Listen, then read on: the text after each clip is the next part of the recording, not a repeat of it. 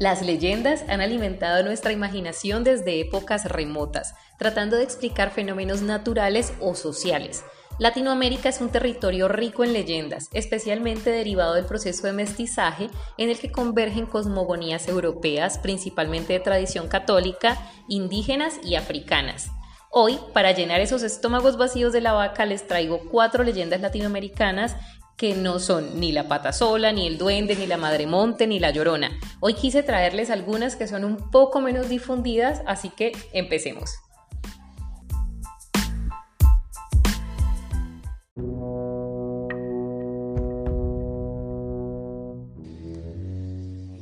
La primera leyenda que les traigo es la de El Familiar, muy popular en Argentina y también en Uruguay. Esta leyenda surge en el contexto de la industria azucarera y se desarrolla en los ingenios de finales del siglo XIX y principios del siglo XX. Tengan en cuenta esta fecha un momento porque dentro de poco les voy a explicar algo al respecto. El familiar es un espíritu principalmente encarnado en la forma de un perro gigante que es un devorador de hombres. Este representa al diablo o eh, más bien representa una deidad familiar. Aquí les voy a hacer un breve paréntesis. Los espíritus familiares son esos a los que se les piden favores a cambio de algún beneficio. Por ejemplo, el más popular de estos sería Rumpelstiltskin dentro de la tradición literaria. Eh, pero también son muy populares en el acervo de leyendas mundiales. Por ejemplo, aquí en Colombia, en la zona de Boyacá, Hace algunos años conocí unas personas dedicadas a la explotación de esmeraldas. Ellos tenían en su casa una habitación y en esa habitación solamente habían tres cabecitas de barro. Ellos les tenían que ofrendar a esas cabezas banquetes una vez a la semana pues con todo tipo de comida, bebidas, alcohol y también les molían hierro, porque pues según lo que ellos me decían, el hierro era lo que ellos consumían, estas cabezas consumían para darles o intercambiárselas por dinero. En fin, aunque esto viene un poco más de la tradición vudú, pero pues se relaciona porque serían esta clase de espíritus. En el caso de el familiar, es un espíritu con el que se hace un pacto para tener fortuna en los negocios y lograr pues tener muchísimo dinero y que la caña siempre esté eh, buena y siempre haya producción. A cambio, el empresario, el dueño pues, de estos ingenios, debe alimentar al perro con un peón al año mínimo. O sea, tienen que ofrecer en sacrificio a una persona mínimo, eh, generalmente eran dos o tres al año. De no hacerlo, este empresario era el que iba a ser consumido por el animal y finalmente eh, el familiar moría de hambre pues porque no tenía quien le ofrendara nada. Me llama la atención lo siguiente y por eso les decía que tuvieran presente el dato de la fecha. En la literatura podemos apreciar una transformación de cómo se veía el terrateniente entre inicios y durante casi todo el siglo XIX, que era un poco esta visión del el buen terrateniente que observamos en la novela costumbrista, a la que se tiene al final de ese siglo, del siglo XIX e inicios del siglo XX donde ya la mayoría de países latinoamericanos estaban en vía de industrialización y algunos incluso ya venían con una industrialización establecida. Entre 1890 y 1920 es donde el movimiento obrero empieza a consolidarse en el continente y miren lo interesante de esto, porque justamente las víctimas favoritas y a quienes más apetecía eh, y con lo que prefería alimentarse el familiar eran con los peones y los obreros rebeldes y con los trabajadores que tenían ideas contrarias a las del empresario.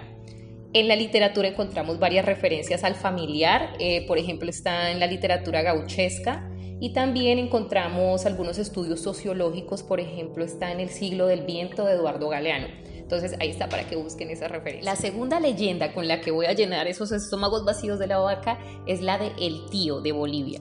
El tío es una leyenda que se gesta alrededor de la actividad minera boliviana y es una especie de deidad del inframundo. Él gobierna bajo tierra ofreciendo a los mineros protección cuando le brindan ofrendas, pero también les trae ruina, destrucción y muerte a quienes no le dan nada. Los mineros usualmente le ofrendan cigarrillos, hojas de coca o alcohol cuando ingresan y cuando salen de las minas. Se cree también que si no se alimenta adecuadamente al tío, este va a tomar venganza. Los habitantes de Potosí, por ejemplo, sacrifican una llama, eh, el animal, una vez al año durante un festival en un ritual y esparcen la sangre de esta llama eh, a la entrada de las minas. Como una experiencia personal, les cuento que en 2006, entre bueno, 2006 y 2007, intenté hacer una investigación periodística en una mina, me parece que era de carbón aquí en el Valle del Cauca, en Colombia. Y los mineros me dijeron que ellos con mucho gusto me daban las entrevistas, me ayudaban con lo que yo quisiera, pero que yo no podía entrar a la mina, pues al socavón. porque tener mujeres en los túneles para ellos era de mala suerte. Entonces sí puedo decir que es una comunidad muy supersticiosa. La figura del tío es interesante porque es una manera en que los mineros tratan de controlar, por decirlo de alguna manera, los riesgos a los que se exponen durante sus jornadas diarias, porque la minería es una labor bastante peligrosa. La existencia de la deidad se remonta a la época prehispánica y existen referentes de ella incluso en las llamadas crónicas de Indias. Y em, aunque pues podemos decir que esta ha tenido una evolución, sobre todo con la incorporación del catolicismo, y actualmente la figura que conocemos es un poco distinta a la que se conocía en la época prehispánica. Si quieren encontrar alguna referencia literaria pues sobre esta leyenda les recomiendo buscar a Víctor Montoya. Él tiene un libro de cuentos que se llama Cuentos de la Mina y Conversaciones con el tío de Potosí, que está bastante buena, entonces se la recomiendo. La tercera leyenda que les traigo es la del bufeo o la leyenda del delfín rosado del Amazonas. Esta es una leyenda muy común en Perú, en Brasil y también en Colombia, además de ser una de las que francamente más dolor me causa porque demuestra el peligro que sufren los animales que son vinculados a esta clase de relatos, en especial cuando se les da características malignas o demoníacas. Se dice que durante las fiestas y los bailes locales en los pueblos cercanos al río Amazonas, los delfines rosados se transforman en muchachos elegantes, en hombres muy atractivos. Ellos salen vestidos de blanco y siempre están utilizando un, sombrero. Ellos usan ese sombrero para taparse el orificio nasal porque es lo único que no pueden transformar luego de convertirse en humanos. El bufeo aparece en las noches de luna llena para seducir mujeres y llevarlas al río para embarazarlas. Algunas de estas mujeres aparecen a meses después, luego obviamente de tener el bebé bufeo. Otras aparecen en embarazo y tienen pues bebés monstruosos entre humano y pez. Y otras simplemente desaparecen y se cree que se convierten en bufeos. Yo me crié en un pueblo que se llama Puerto Asís, en el Putumayo, eh, que es un departamento vecino al Amazonas, y de una ramificación del río Amazonas se desprende el río Putumayo.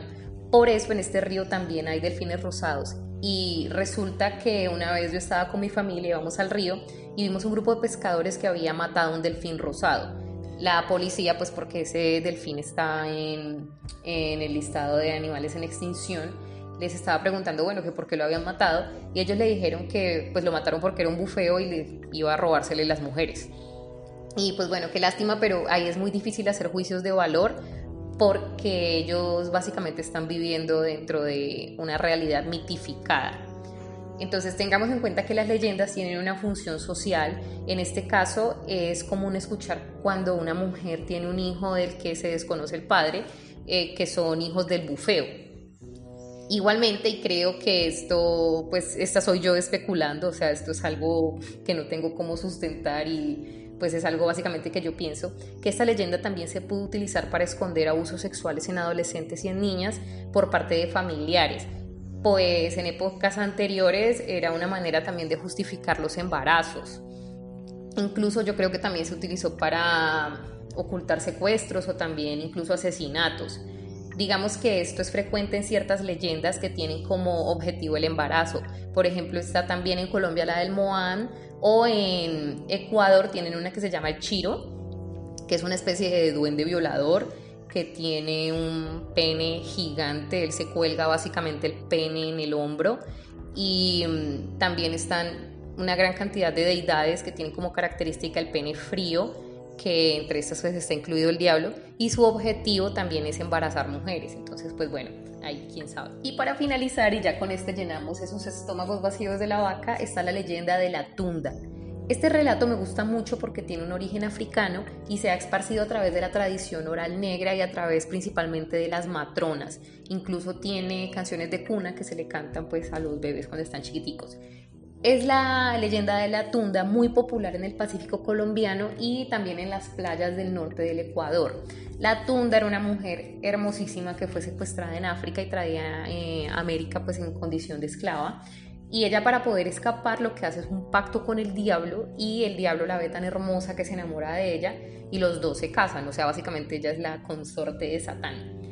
El sueño de la tunda es tener hijos pero como ella queda maldita después de casarse con el diablo, solamente puede parir piedras y palos. Así que lo que hace es secuestrar niños pequeños, generalmente niños desobedientes. Así que digamos que este, el uso principal de este mito es asustar a niños para que se porten bien. Y la tunda se los lleva y los cría en los manglares. Ella también suele conquistar hombres para que se acuesten con ella y quedar en embarazo y así lograr concebir un hijo, pero pues como les decía, solamente puede parir piedras y palos. La manera en la que la tunda trae a sus víctimas es muy llamativa. Ella es bastante fea, tiene incluso el pie convertido en un aparato, creo que es un molinillo. Pero ella lo que hace es transformarse en una persona conocida por la víctima, puede ser la mamá, la esposa, la hija, etcétera, o en la mujer que les gusta, en una mujer muy, muy bella los atrae a una zona remota en los manglares y ahí, y ojo con esto, que esto me parece bellísimo, les da de comer un tapado de camarones. El tapado de camarones es un platillo delicioso que es muy común en toda esta zona pacífica. Esta comida lo que hace es meterlos en un trance y em, ahí se dice que ellos quedan entundrados. Cuando normalmente se encuentran al niño o al hombre que desapareció, él se encuentra en un estado catatónico y para desentundarlos deben tocar el bombo colombiano, que es un instrumento musical común en el Pacífico que se hace con madera y con cuero. Además, pues el ritual incluye unos rezos que son propios de la tradición africana y esto se tiene que hacer en presencia de los padrinos de bautismo. Así que para todos ustedes que no volvieron a ver a, sus padrinos después del bautismo, lamento decirles que ya se fregaron.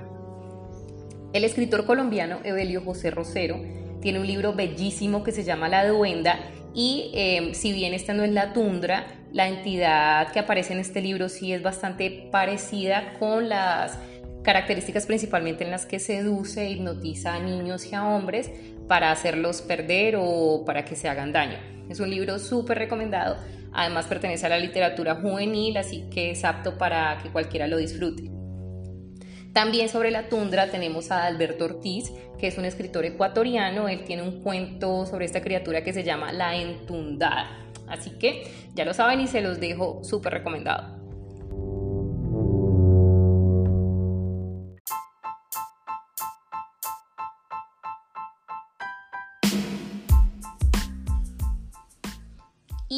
Eso ha sido todo por hoy. Espero haber llenado esos estómagos ansiosos de leyendas. Les pregunto, ¿le recibirían comida alguna criatura mitológica?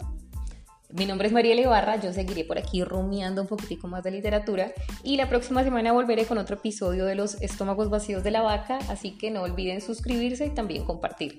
Chao.